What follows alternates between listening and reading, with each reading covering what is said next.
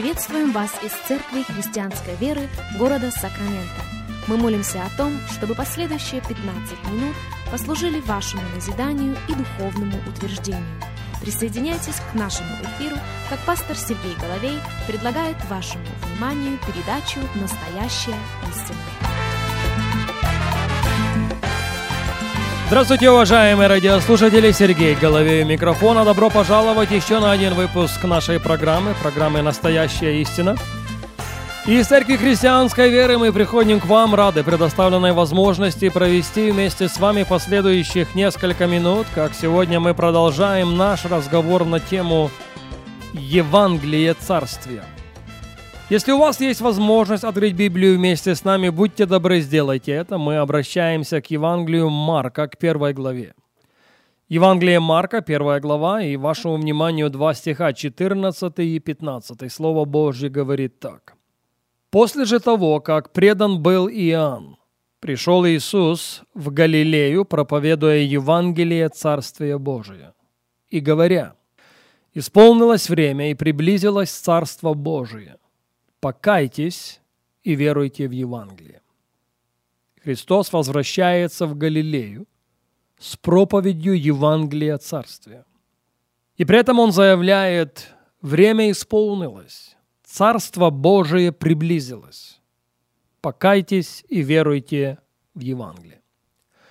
Продолжение нашего разговора я еще раз хочу обратить ваше внимание на то, что Евангелие Царствия – это не просто тема проповеди Иисуса Христа это сама проповедь. Он начал свое земное служение именно с этого, с проповеди Евангелия Царствия.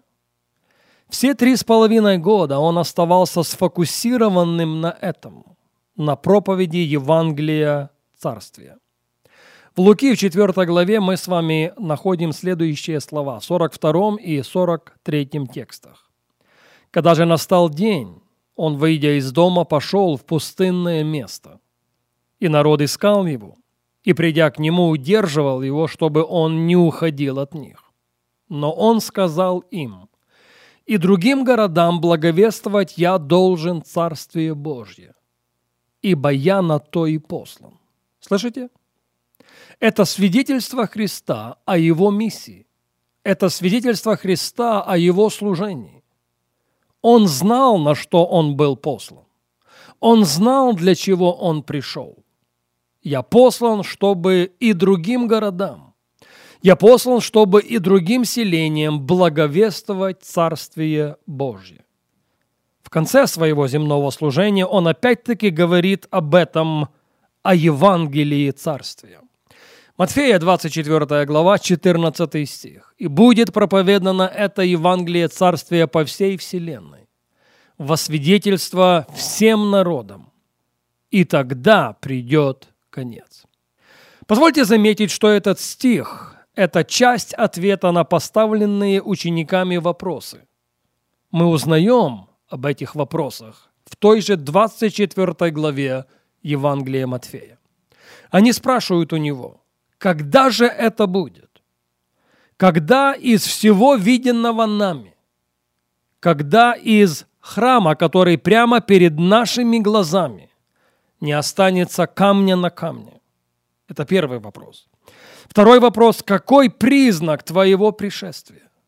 Друзья, Христос действительно придет опять. Евреям 9 глава, я цитирую 28 стих так и Христос, однажды принеся себя в жертву, чтобы подъять грехи многих, во второй раз явится не для очищения греха, а для ожидающих его во спасение. Цитирую еще раз. Христос, однажды принеся себя в жертву, чтобы подъять грехи многих, во второй раз явится. Слышите?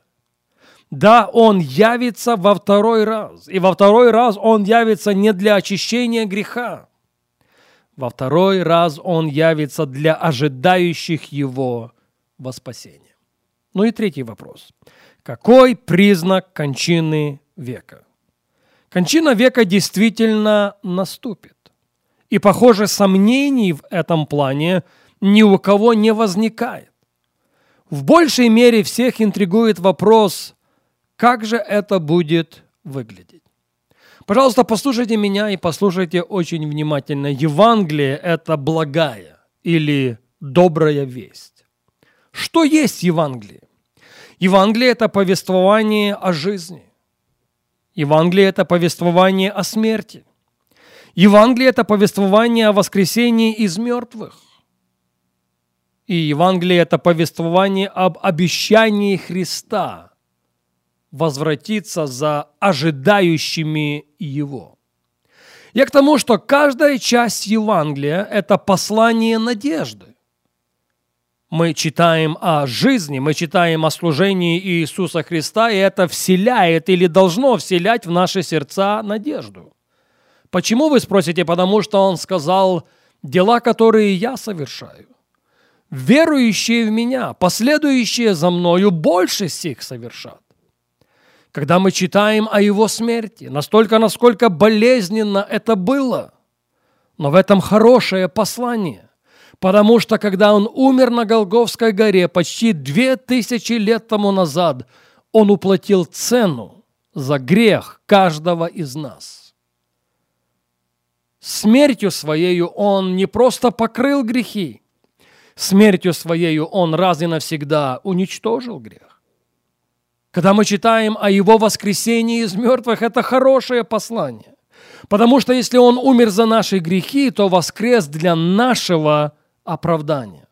В Его воскресении из мертвых каждому из нас дана сила стоять перед Богом такими, как будто бы грех никогда не существовал.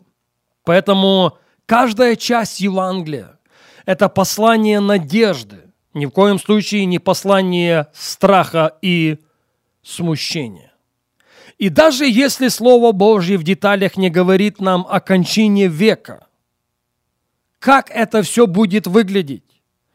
Это ни в коем случае, я повторяю еще раз, не основание для теорий, приводящих последователей Иисуса Христа в тупик.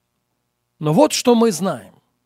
Первое послание Коринфянам, 15 глава, и мы начнем читать с вами с 22 стиха. Первое послание Коринфянам, 15, 22.